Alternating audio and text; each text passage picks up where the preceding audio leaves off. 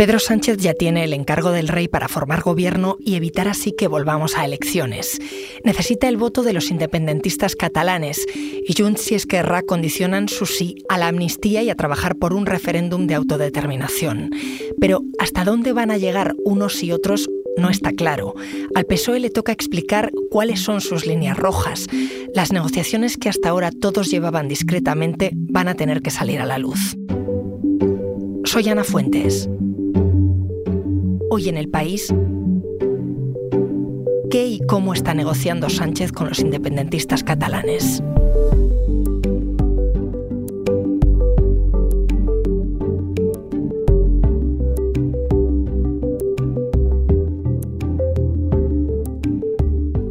Hola Carlos. Hola, ¿qué tal? Carlos Cue cubre la información del gobierno en el país. Oye, Pedro Sánchez ya tiene encargo de investidura. ¿Le salen los números? Bueno, ahora mismo no. Lo que pasa es que él está convencido de que le van a salir y le ha dicho al rey que le van a salir, por eso le han hecho el encargo. Él cree que puede sacar hasta 179, que sería un récord importante porque es una mayoría absoluta potente, mejor que la que tuvo hace cuatro años. Hace cuatro años Sánchez salió Mm, de milagro casi, por dos escaños.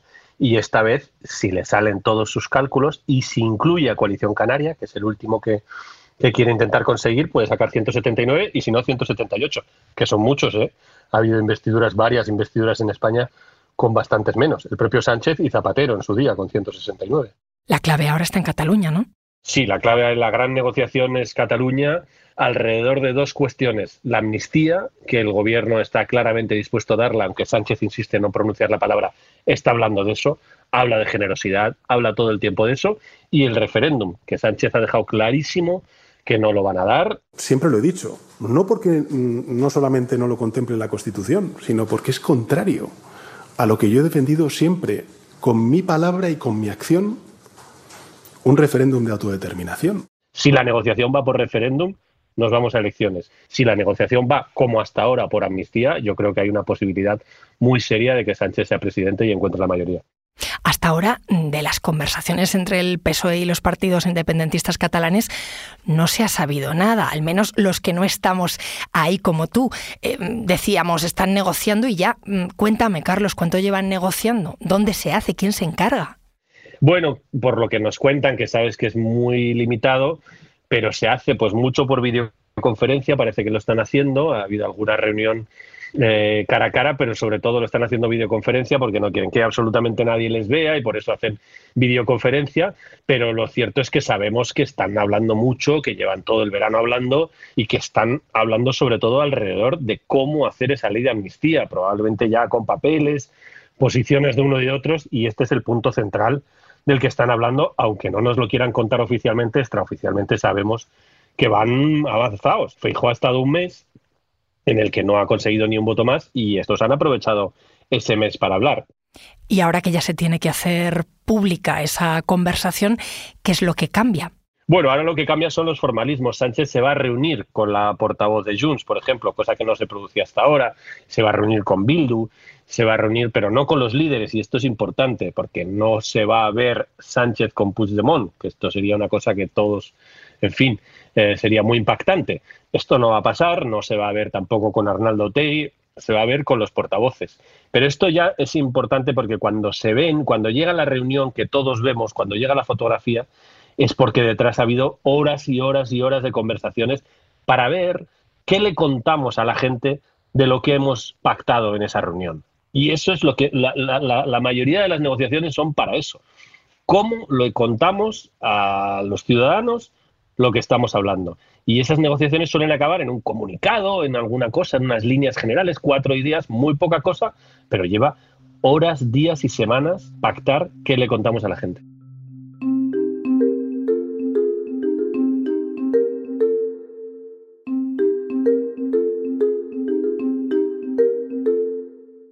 Pues eso es lo que quiero que me cuentes tú. Decías que el referéndum es una línea roja, pero la amnistía no. ¿Cómo va a explicar el Partido Socialista hasta dónde tú sabes que sí va a negociar por ahí? Pues yo este martes precisamente le he preguntado a Sánchez específicamente eso. Primero que diga la palabra amnistía, que no he conseguido que la dijera, he fracasado, pero sobre todo que explique si las palabras que cuando el gobierno decía antes la amnistía no es constitucional y no la vamos a dar nunca, si esas palabras siguen valiendo. Evidentemente no siguen valiendo. Eh, él dice, y lo ha dicho este martes, em, que si los indultos, que fueron muy polémicos, sirvieron para que Cataluña esté mejor, y luego la reforma de la sedición también, él cree que hay que rematar esa jugada. Y el argumento político fundamental es, si damos la amnistía y cerramos el proceso judicial, cerramos toda esta etapa judicial de gente en la cárcel, gente con procesos, no solo es bueno para los que, los que evidentemente los afectados, que no sufren esos procesos, sino para todos, porque Cataluña se calma, la política vuelve al, lugar protagonista, sacamos a la justicia de donde debería estar la política y podemos volver a hablar y lo que y sobre todo lo más importante, el independentismo baja. Ese es el argumento fundamental de Sánchez. El PSOE ha sacado más votos que los tres partidos independentistas juntos. Entonces, esto es un argumento político muy fuerte para decirle a la gente que tenga dudas, que hay muchísima gente, evidentemente, que tiene dudas sobre la amnistía, la amnistía funciona. Hace unos días, todos los líderes provinciales socialistas de todos los territorios firmaron un manifiesto justamente apoyando a Sánchez para formar gobierno, un gobierno de progreso y de convivencia. Esta carta, sin embargo, llega después de las declaraciones de dos históricos socialistas, Felipe González y Alfonso Guerra, que se oponen de plano a la amnistía. Toda esta conversación, todo esto, ¿qué peso tiene? Hombre, es muy importante, desde luego Sánchez no podría de ninguna manera hacer un salto como la amnistía, que es una cosa muy delicada y muy arriesgada, con una división interna dentro del PSOE fortísima. Eso sería prácticamente imposible. Pero estos históricos, que tienen un peso en la sociedad evidente, se les escucha, los medios, hay socialistas que les, que les atienden, pero dentro del partido, los partidos son una cosa muy jerárquica y muy estructurada, donde mandan los jefes provinciales, los jefes locales, los jefes autonómicos, y en esas estructuras locales, ahí eh, tiene alguna oposición, por ejemplo, el presidente de Castilla-La Mancha, el, el, expresidente de Aragón, hay algunas oposiciones, pero son muy pequeñas. Sánchez tiene detrás al partido para hacer una cosa como esta. También remando en la misma dirección que Ferraz está Sumar para repetir un gobierno de coalición. ¿Qué pide el partido de Yolanda Díaz ahora que empiezan las negociaciones públicas? Lo que pide son elementos de programa relevantes mm, para continuar un poco la línea de la coalición de los últimos cuatro años, ¿no? mayor aumento del salario mínimo, eh, reducción de la jornada laboral, mm, la implementar la política de vivienda, cuestiones muy esenciales que, digamos, en la anterior legislatura se han esbozado, pero que ellos creen que en esta legislatura habría que, habría que rematar cuestiones de fiscalidad, impuestos a los ricos, este tipo de cuestiones yo creo que van a ser los ejes. Este miércoles se va a ver Sánchez con Yolanda Díaz y este va a ser el centro, ¿no? O sea, coalición va a haber, lo que quiere sumar es, como siempre, pues tirar a la izquierda del PSOE que eso es lo que justifica su voto. Y no te olvides, Ana, que para sumar también es importante Cataluña, donde ha tenido muy buen resultado y están muy pendientes también de la amnistía, que son los que la han defendido desde el principio y ellos tienen una presencia fuerte y quieren que haya negociación y que haya amnistía en Cataluña, ¿no? Pues si te parece voy a preguntarle a nuestro compañero Miquel Noguer cómo está el ambiente ahí en Cataluña. Dame un momento, enseguida volvemos.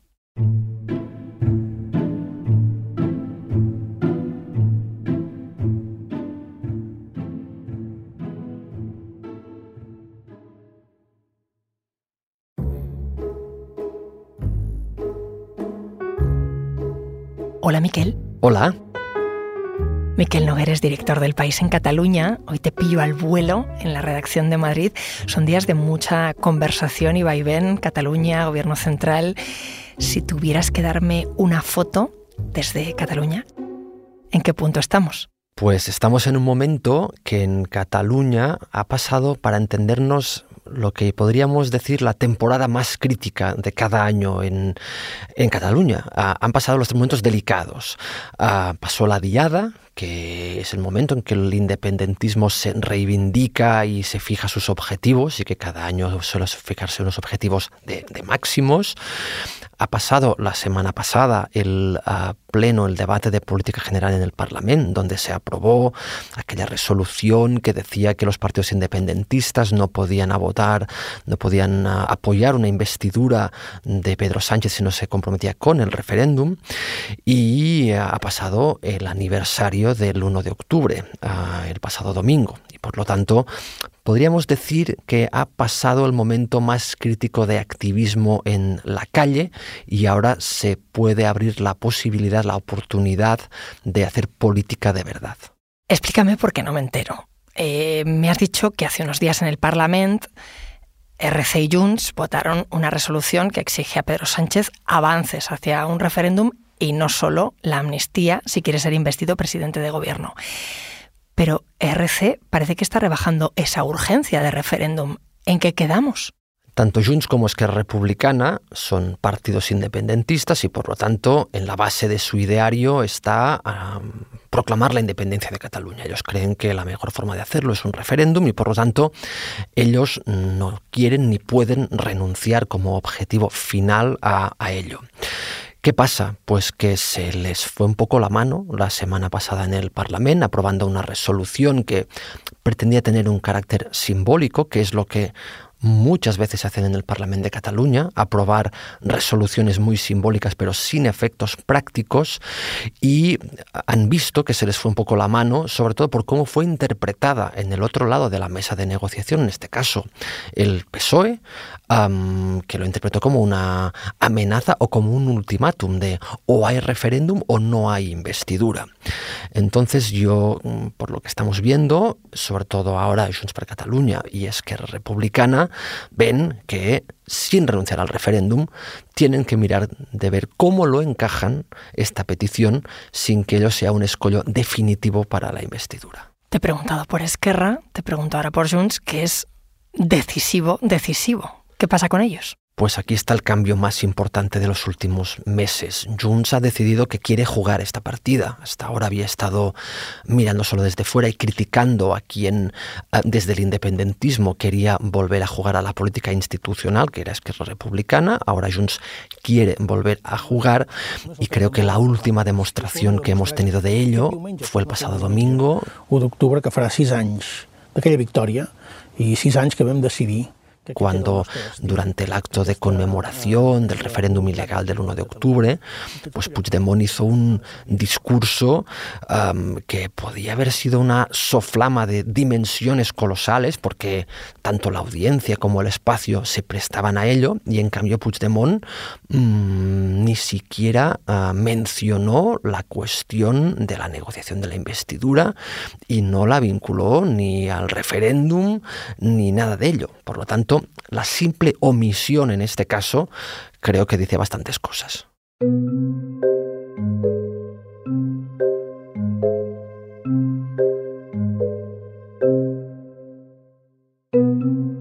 Ahora mismo, Miquel, ¿cómo están las relaciones Junts-Esquerra? Pues lo que pasa en Cataluña son esas sombras chinas, que una cosa es lo que ves proyectado, otra cosa es lo que hay detrás de la lona.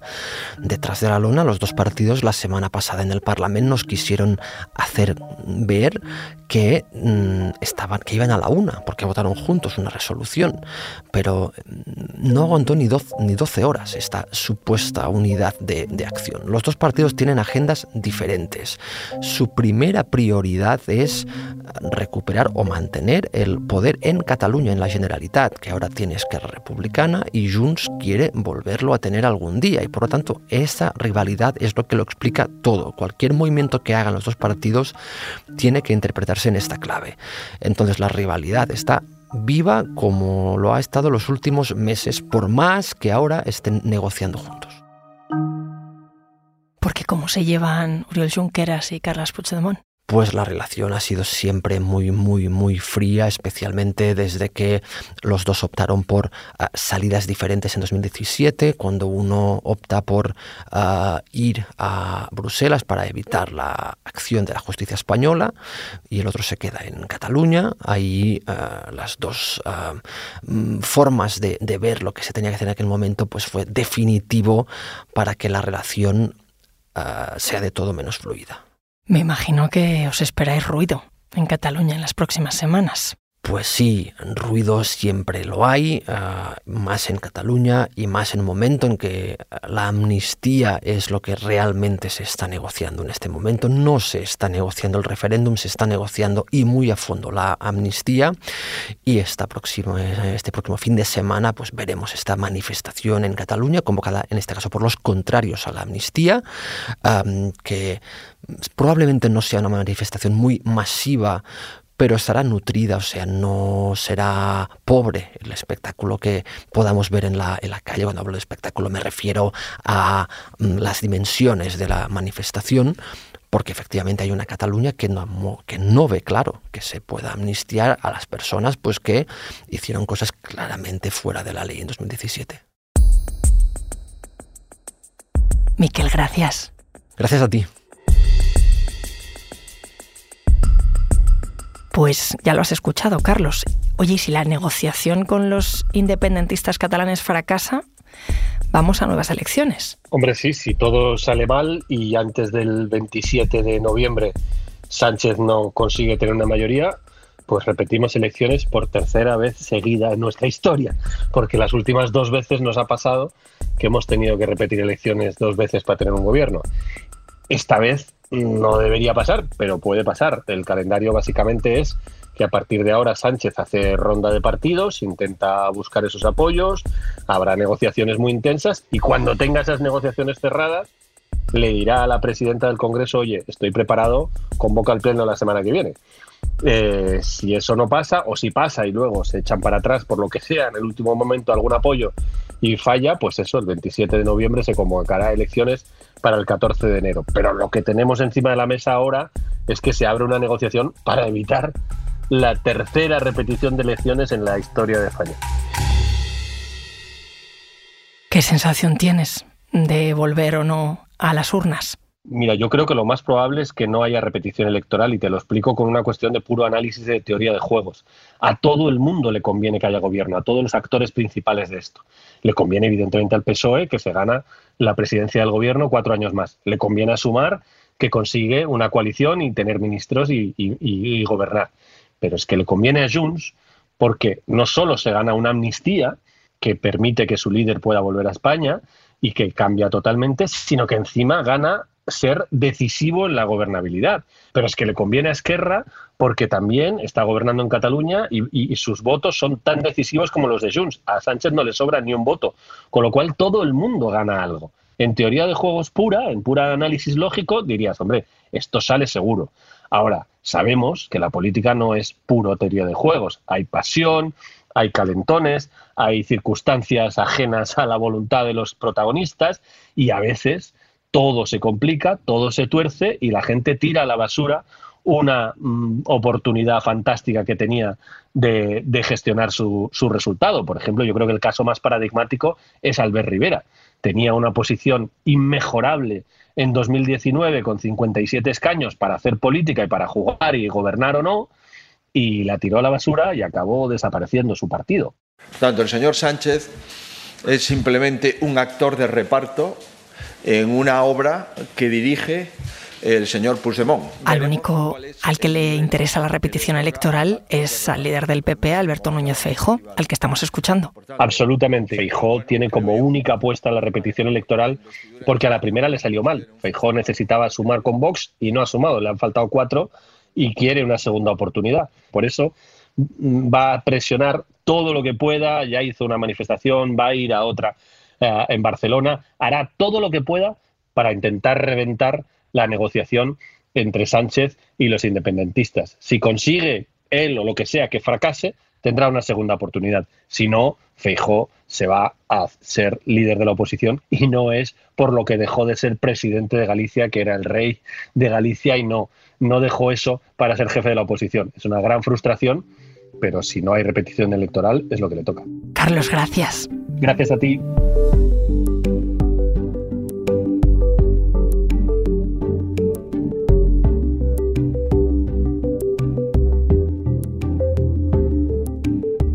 Este episodio lo he realizado con Belén Remacha y José Juan Morales. La grabación en estudio es de Camilo Iriarte. El diseño de sonido de Nicolás Chabertidis. La edición es de Ana Rivera y la dirección de Silvia Cruz La Peña. Soy Ana Fuentes y esto ha sido Hoy en el País. Mañana volvemos con más historias. Gracias por escuchar.